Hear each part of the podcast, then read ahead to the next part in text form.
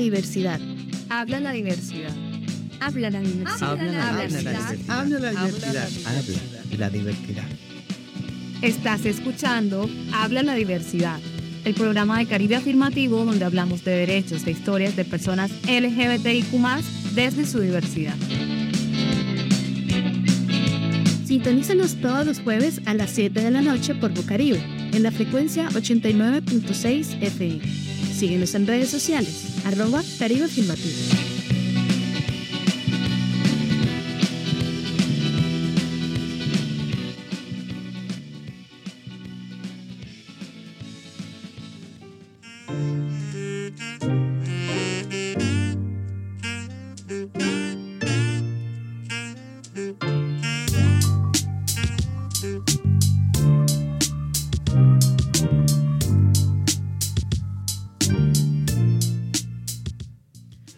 buenas noches a todos, todas y todes. Mi nombre es Tatiana Moreno y estoy aquí en esta nueva edición de Habla la Diversidad, el programa de radio de Caribe Afirmativo que semana a semana eh, nos acompaña contándonos historias, eh, tradiciones, derechos de las personas eh, LGBTIQ, es decir, las personas lesbianas, gays, bisexuales y trans,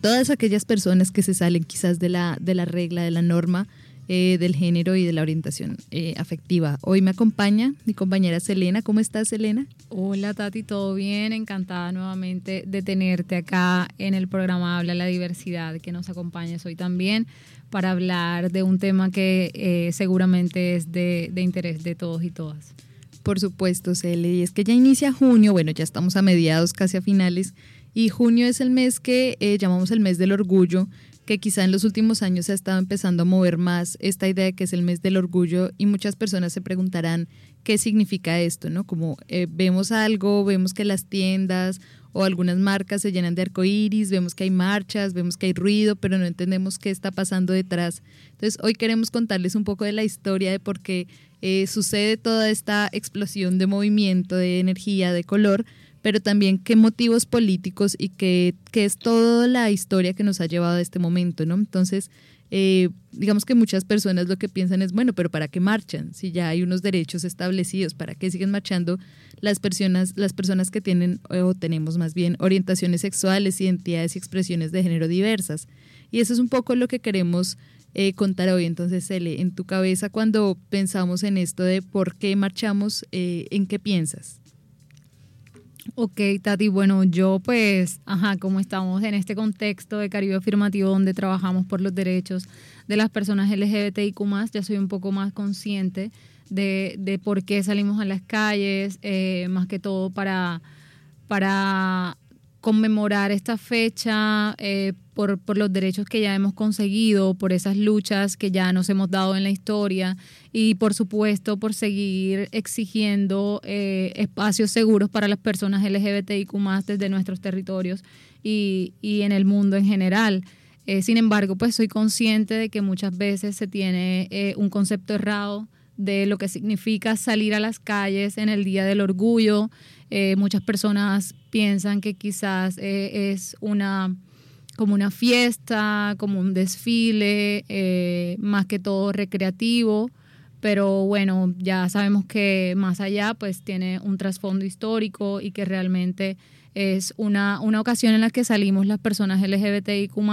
a, a celebrar nuestros derechos que hemos conseguido en la historia, pero también a, a hacer un llamado a la sociedad en general de que nuestras vidas aún no pueden ser vividas libremente.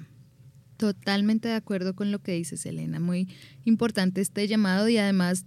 últimamente, y bueno, tiende a pasar con distintos movimientos sociales, que el capitalismo agarra las fechas y las vuelve un tema súper comercial, ¿no? Entonces tenemos el 8 de marzo, que inició siendo el Día de las Mujeres Trabajadoras, por ejemplo, como año a año las empresas lo han cooptado para hacer una ocasión en la que lo volvemos todo una cuestión de chocolates y flores, y eso mismo es como una tendencia muy fuerte que ha sucedido con el orgullo, ¿no? Con, además con el Pride, porque además le decimos de esta forma eh, siempre muy derivada de Estados Unidos, entonces eh, es importante como recordar eh, las raíces como de reivindicación que tiene este escenario, pero además pensarnos la fiesta, el color, la danza como un escenario de protesta también, porque es que muchas veces la sociedad eh, busca que las personas LGBT lo que dice es como, bueno, que lo sean, pero que no me digan, que no me lo, porque tienen que estarlo mostrando en el espacio público. Bueno, ¿por qué no? Porque tú no tienes que ocultar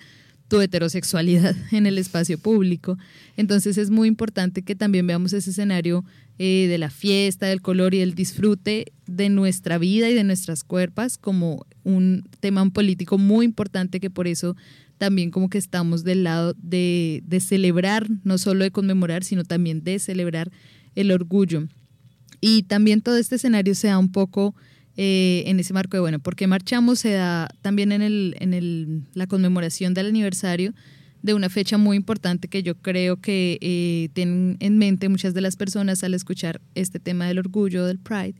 y es estos disturbios de Stonewall que en 1969, y ahora les vamos a hacer un breve recuento histórico, eh, bueno, en 1969, en los 60, el movimiento de personas gays y lesbianas y trans eh, se movía bastante en Estados Unidos, en Nueva York puntualmente. Ya se estaban empezando distintos bares, distintos escenarios. Y en una de estas noches, en uno de estos bares eh, llamado el Stonewall Inn, hay muchas personas reunidas, normal, y de repente llega la policía. En este momento todavía ser una persona gay, lesbiana, bisexual o trans estaba no solo mal visto, sino además penado, eh, pues a nivel ya político, ya era un, crimen básicamente. Entonces llega la policía a hacer una redada, a intentar capturar a las personas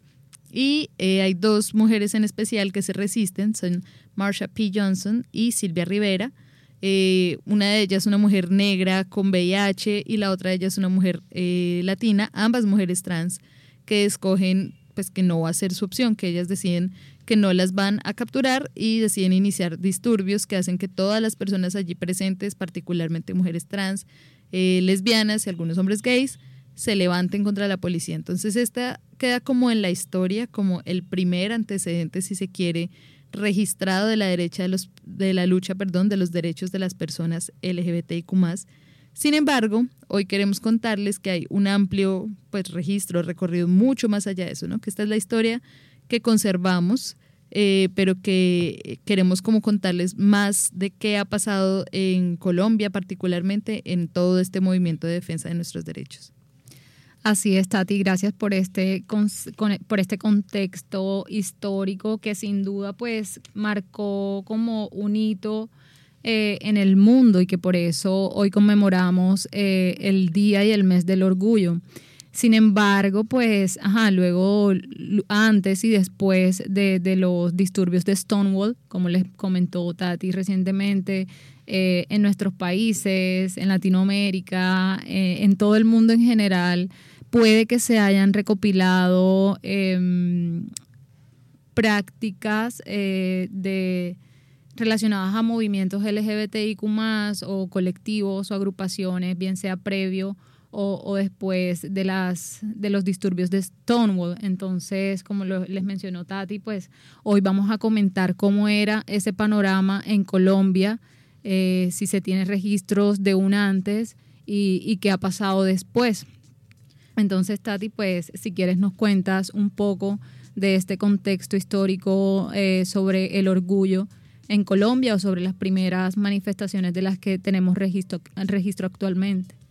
Claro, Cel. Y ahí la palabra clave o la frase clave es tenemos registro, ¿no? Porque sabemos que eh, las personas lesbianas, gays, bisexuales, trans, hemos existido desde siempre. Creo que lo hablamos en otra emisión. Eh, hay, bueno, registros prehistóricos, pero además eh, muchas veces nuestras vidas que han sido truncadas o nuestras memorias no permiten que tengamos ese registro tan completo de las luchas y las resistencias que se han llevado a cabo como nos gustaría. Entonces hoy vamos a hacer como una breve eh, recapitulación de algunos hitos que han marcado la historia en Colombia y es muy interesante porque, por ejemplo, estos disturbios de Stonewall se sitúan en el 69, en 1969, pero en Colombia ya en los años 40 había un grupo de liberación gay llamado Los Felipitos. Este grupo era un grupo pequeño de hombres gays de clases altas que básicamente su intención era como socializar, tener espacios seguros para conocerse y tener esta, mm, esta posibilidad. Eh, existieron por pocos años, pero fue bastante interesante que se situara un antecedente histórico tan temprano en la historia de nuestro país. Eh, ya en el 1970 todavía la homosexualidad es ilegal en el país. Aparece León Zuleta, que es eh, pues, uno de los pioneros indiscutidos del movimiento LGBT en Colombia, eh, en Medellín y junto a Manuel Velandia, que todavía, eh, bueno, que todavía está aquí en Colombia, que ha retornado después de un largo exilio, empiezan a hacer todo un proceso llamado Movimiento por la Liberación Homosexual. Entonces este proceso o este movimiento, este, este, no sé, esta colectiva, empieza a citar a distintas eh, reuniones, empieza a hacer trabajo político, porque además es interesante que no solo está en el proceso de defensa de los derechos de las personas LGBTQ, sino que es un movimiento que se piensa en términos de igualdad y de justicia social. Entonces es muy interesante también dejar de ver quizá que las personas eh, LGBT no solo peleamos por nuestros derechos, sino que estamos haciendo incidencia en todos los escenarios em, posibles. Entonces, bueno, sucede esto en el 1970,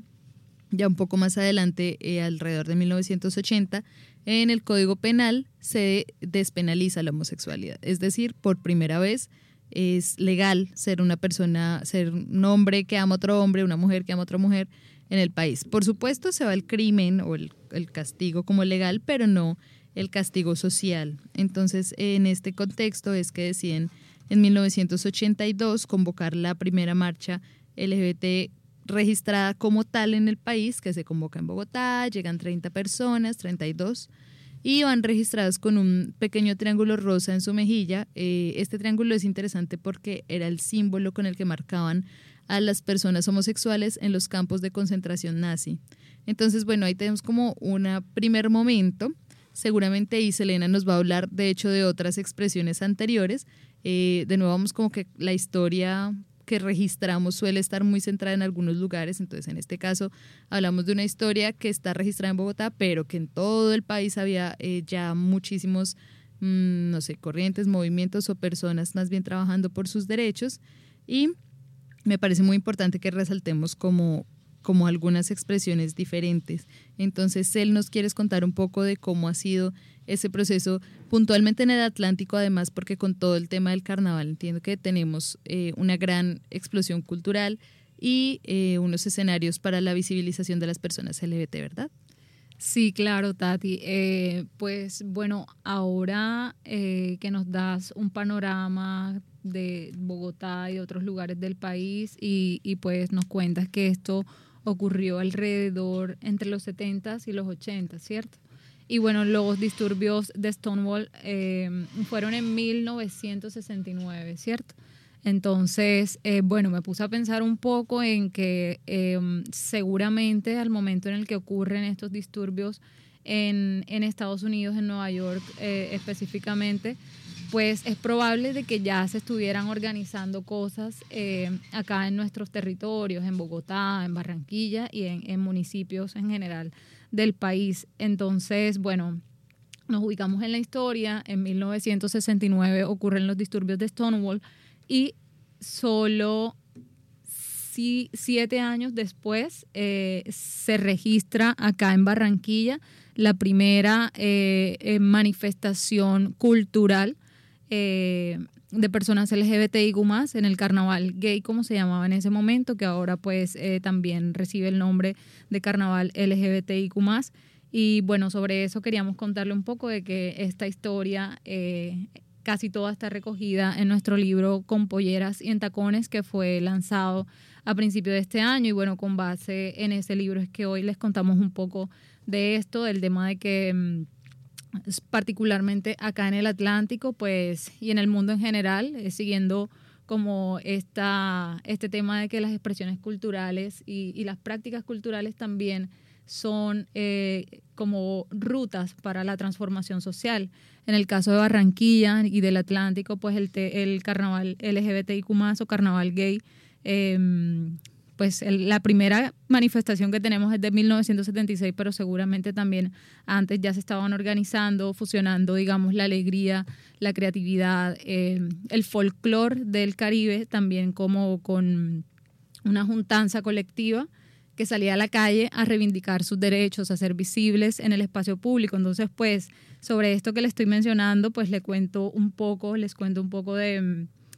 como de la anécdota que se recuerda de ese momento y es que en el barrio Lucero, eh, Lucero San Felipe, que fue uno de los orígenes de los desfiles LGBTIQ más de la ciudad, em, es donde se registró esta primera marcha, en donde pues creo que habían recibido como una, un permiso por parte de la policía, pero al final las personas fueron perseguidas, quienes se, se manifestaron en ese momento.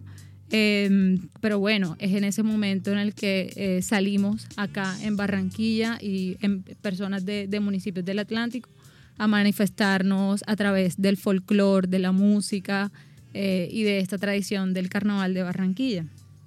Súper interesante y mira cómo es de, de, no sé, quizá de olvidadiza la historia que deja, la historia oficial además, que deja por alto eh, estas manifestaciones tan importantes eh, por estar en distintos lugares. Entonces aquí como que reiteramos que las personas LGBT siempre hemos estado aquí y siempre hemos estado buscando defender nuestros derechos. Em, sobre este tema que mencionas, quisimos hoy entrevistar a Heriberto Mejía, uno de nuestros em, una de las personas en Caribe Afirmativo, pues que tiene muchísimo conocimiento sobre este tema y por eso hoy nos cuenta un poquito más sobre cómo fue el inicio de esta tradición. Eh, la historia de la movilización de la población LGBTI en Barranquilla y en el Atlántico data de varias décadas atrás, eh, a finales de los años 70 y principios de los 80, cuando con la excusa de los carnavales, los grandes carnavales del Caribe, las personas de la población LGBTI que en ese entonces se anunciaban eh, hombres y mujeres homosexuales o gays, eh, al compás del tambor de la flauta, salían de manera improvisada pequeños grupos de amigas y de amigos desde las casas de algunos de ellos hacia la discoteca eh, más reconocida de los pocos sitios que habían. Se adueñaban de las calles, pocas cuadras, y lucían sus atuendos, sobre todo las mujeres trans, que siempre se han caracterizado por atuendos maravillosos y con alegorías al carnaval de Barranquilla. Eh, desafortunadamente en esos tiempos eh, era inseguro el transitar en la vía pública, puesto que la policía las declaraba objetivos militares y muchas veces terminaban estas personas en los calabozos, en las estaciones de policía de manera infrahumana. Así comenzó la movilización en el espacio público de las personas LGBTI con la excusa del Carnaval de Barranquilla, lo que hoy llamamos la Guacherna, fue lo que empezó a agrupar y organizar estas movilizaciones que los espectáculos en ese entonces eran de manera privada en las discotecas, en las pocas que habían, y que actualmente hoy es en la plaza pública y que cuenta con las garantías de las autoridades locales. Y en términos de marcha en clave de la conmemoración del orgullo de junio, eh, Barranquilla se comenzó a movilizar en el 2011, luego que el año inmediatamente anterior las dos discotecas de las más reconocidas de Barranquilla estaban en peligro de cerrarse por una jueza evidentemente homofóbica que consideraba que las expresiones de afecto entre parejas del mismo sexo eran censurables y estaba la circular de posible cierre de las discotecas. Los clientes de estos sitios y las clientes nos reunimos en, en la mitad de estas dos discotecas para protestar, esperábamos poca gente y la sorpresa es que llegó cinco veces más la cantidad de gente porque querían defender su espacio privado para poderse manifestar. Ese día no querían un plantón, sino una marcha. Y esa noche de novembrina del año 2010,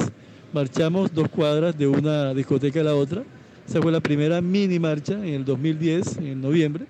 Y al terminar esa mini marcha improvisada, dijimos que Barranquilla se merecía una marcha del orgullo, porque había suficientes personas disponibles y que pudiesen dar la cara con altura y con dignidad para visibilizarse. Es así como en el 2011, en junio, se realiza la primera marcha del orgullo, eh, coordinada por la Mesa LGBTI de Barranquilla y el Atlántico. Desde entonces, todos los años sin interrupción, la mesa coordina y organiza la marcha que eh, este año llevamos a su versión decimotercera. Vale, acabamos de escuchar a Heriberto Mejía, que hace parte de nuestro equipo de Caribe Afirmativo y que también ha estado, pues, desde su liderazgo LGBTIQ y su proceso de incidencia en Barranquilla y en el departamento, también ha participado en, ha, participado en todo este tema de, de las primeras movilizaciones como marcha y que también ha estado ahí al lado en la, en la promoción y también en la construcción de, del carnaval LGBTIQ claro, al lado de Jairo Polo, Lino Fernando, Carmelo Marilucci, entre otras personas que hoy destacan como los y las pioneras en, este legado que, que hemos construido hasta el día de hoy. Eh, y bueno, como lo menciona Heriberto, ya esta es la decimotercera marcha del orgullo LGBTIQ en Barranquilla y el Atlántico, em, lo cual pues eh, sorprendente que desde que se empezó a conmemorar eh, como la marcha del orgullo apenas tengamos 13 marchas en la ciudad, pero eh, las últimas marchas han dado cuenta de que este movimiento es creciente y que cada día más personas LGBTIQ salimos a las calles a celebrar nuestros logros y a reivindicar eh, nuestros derechos. Y bueno, este contexto que Eri nos da de, del carnaval de Barranquilla y el carnaval LGBTIQ, de la guacherna gay o LGBTIQ, eh,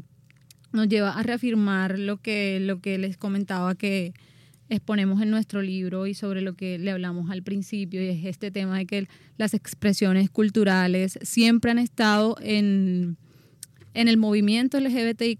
como em,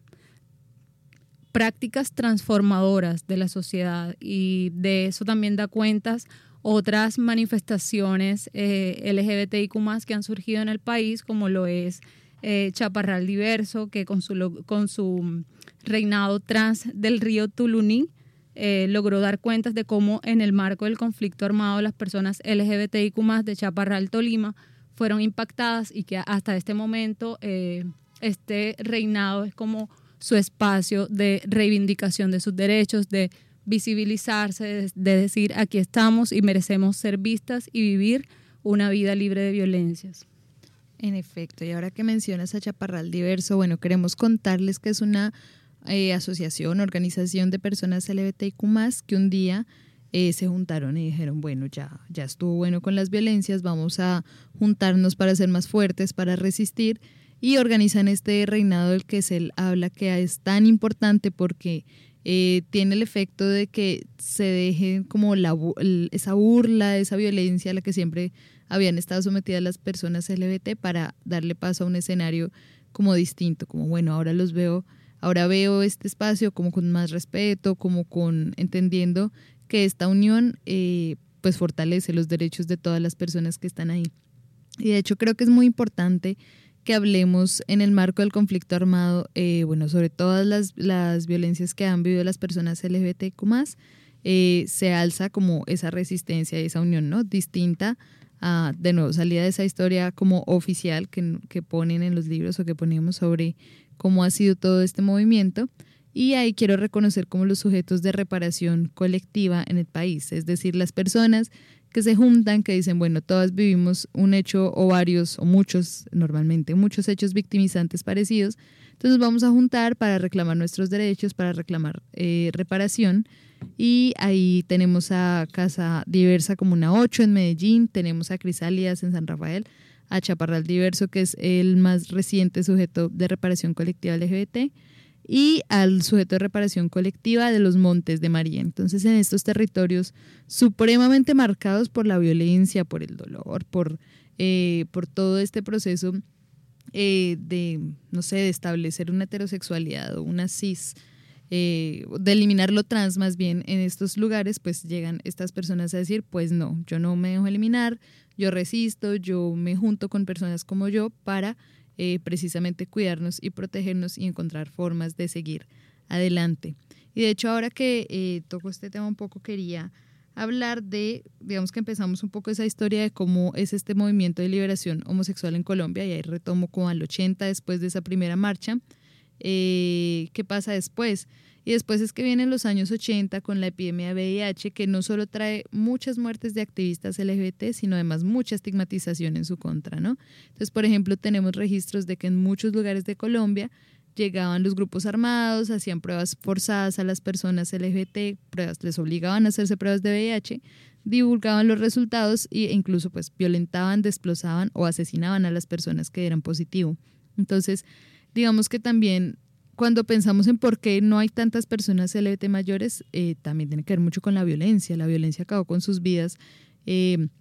tanto esa violencia directa de, bueno, el arma y, el asesinato, pero también esa violencia indirecta de negligencia al no brindarles condiciones eh, adecuadas para tratar el VIH, de no adelantar en investigación. De hecho, hasta hace, bueno, hasta hace, no sé, quizás más de una década, es que estamos viendo avances importantes en el tratamiento de, del VIH, cuando hace muchísimo tiempo pudo haberse hecho, sino que no había un interés eh, por salvar vidas, sino por estigmatizar y dejar que las personas como que simplemente fallecieran. Además, pues bueno, el paramilitarismo empieza a tomar forma, empieza a hacer todo ese proceso de limpieza social y bueno, en este proceso también se acaba ese movimiento de liberación homosexual del que hablamos. Eh, dos, esas dos personas de las que hablamos, León Zuleta y Manuel Velandia, pues bueno, tienen algunas complicaciones. León Zuleta es asesinado el 23 de agosto del 93, uno de los grandes pioneros del movimiento LGBT en Colombia.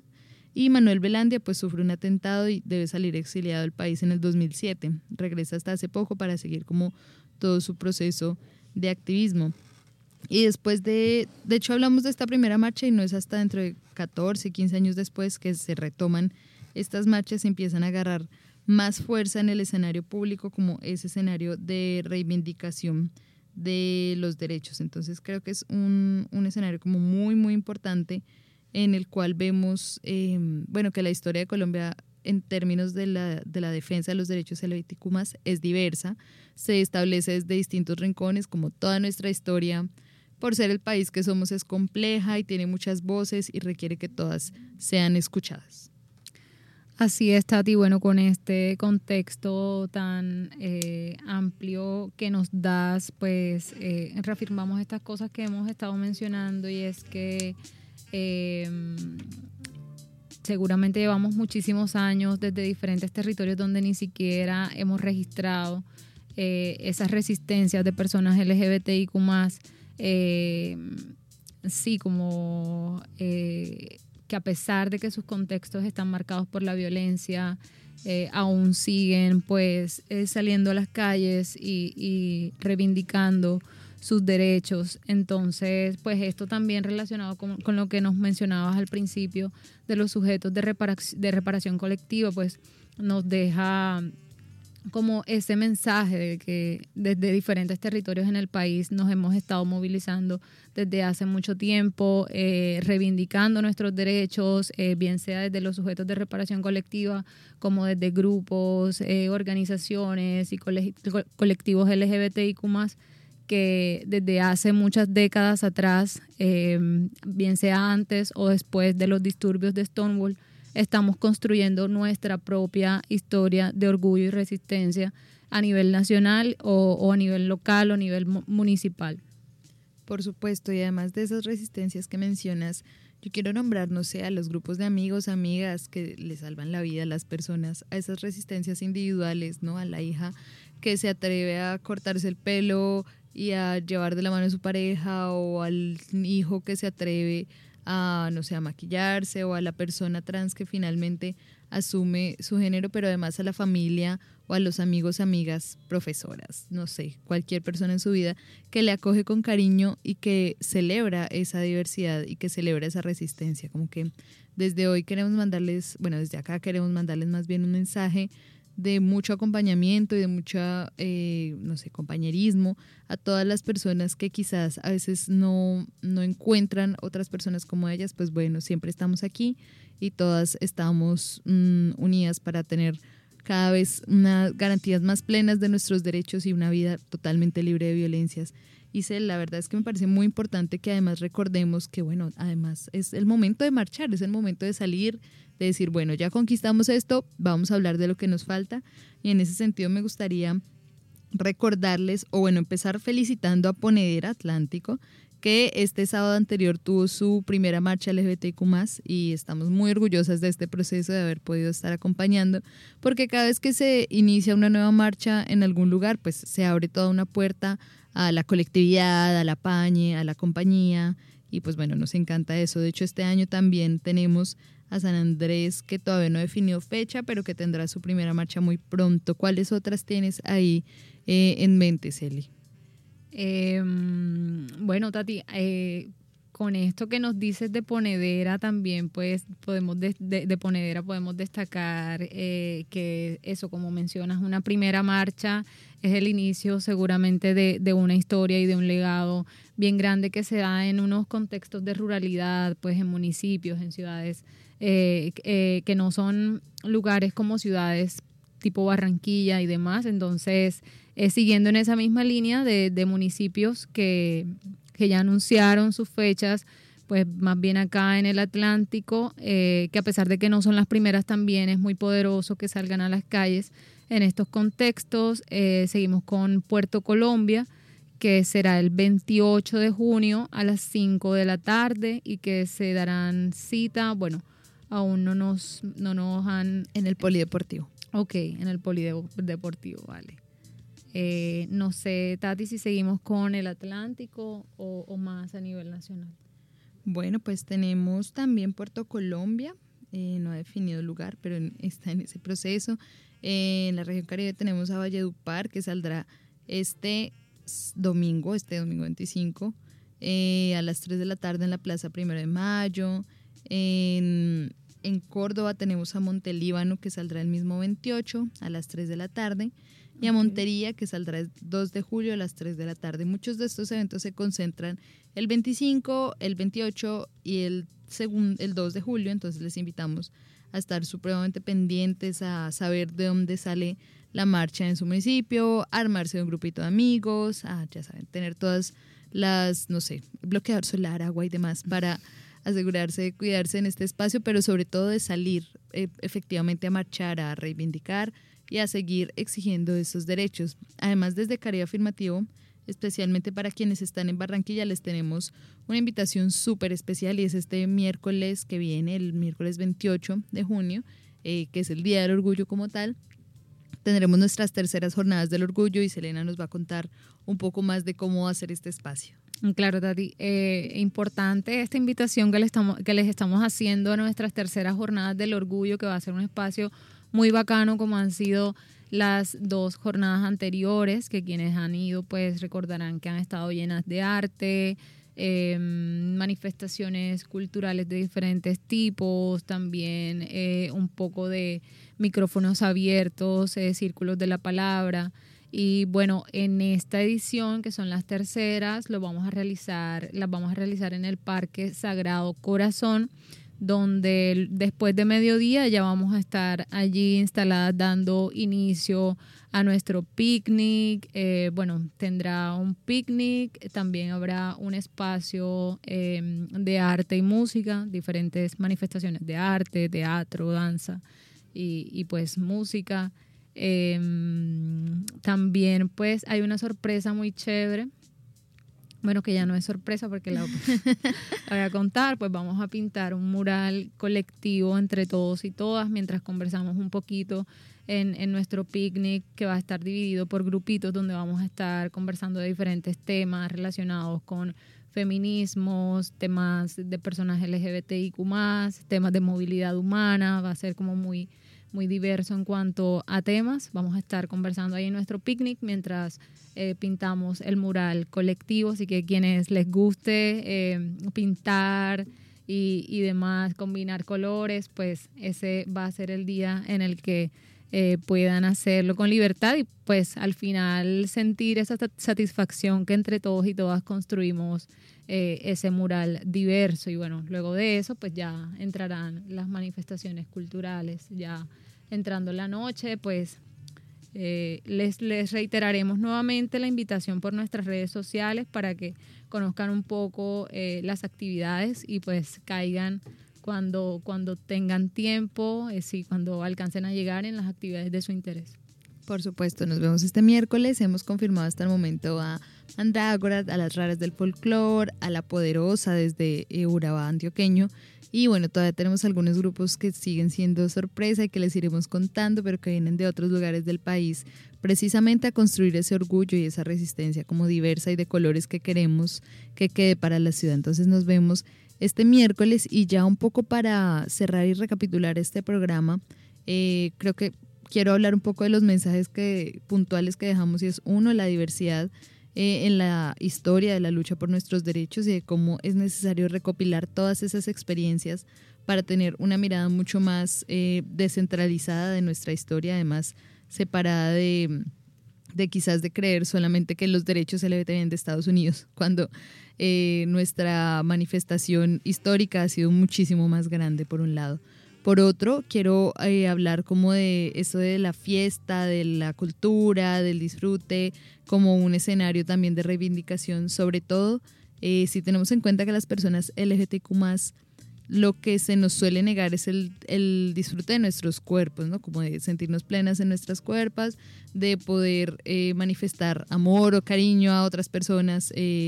diferentes a lo que la sociedad espera. Entonces me parece también muy importante que nos vayamos con esto en la cabeza y finalmente la importancia de seguir marchando para reivindicar, para gritar, para decir, bueno, aquí estamos, no nos vamos y vamos a seguir eh, conquistando nuestros derechos cada día. Entonces quiero eh, cerrar con, con estos tres mensajes y bueno, no sé, Selena, ¿qué te gustaría dejar como mensaje de cierre?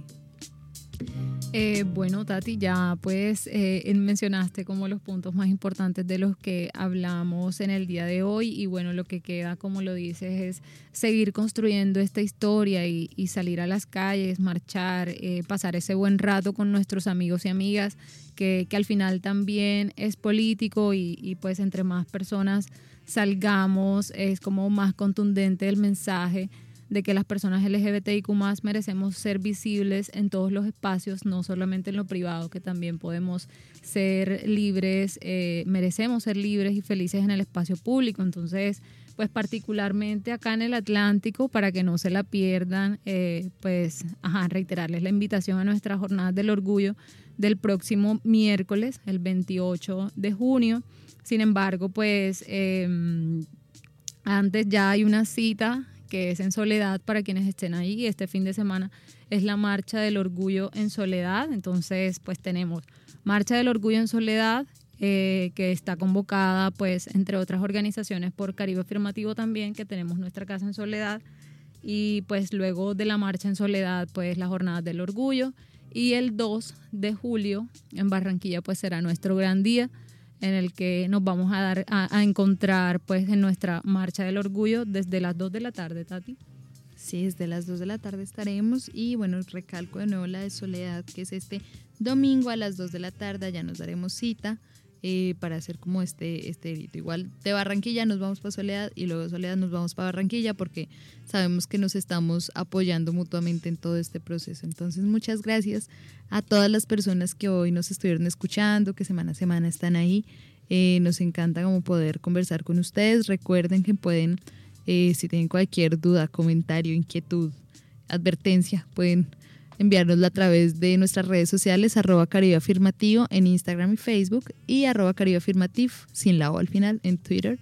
Em, bueno, muchísimas gracias por este espacio y como siempre muchas gracias a Bocaribe por brindarnos este espacio y nos vemos eh, dentro de ocho días ya con un programa distinto en el que hablaremos un poco más sobre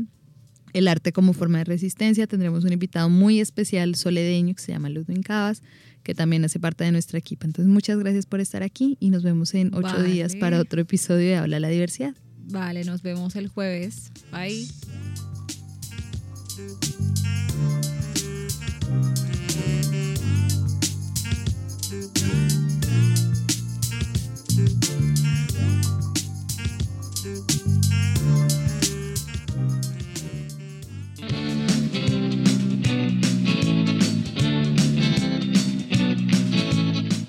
Diversidad. Habla la diversidad.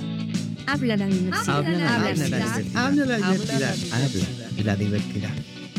Hoy escuchaste Habla la diversidad, el programa de Caribe Afirmativo donde hablamos de derechos, de historias de personas LGBTIQ desde su diversidad. Sintonízanos todos los jueves a las 7 de la noche por Bocaribe, en la frecuencia 89.6 FM. Síguenos en redes sociales, arroba Caribe Afirmativo.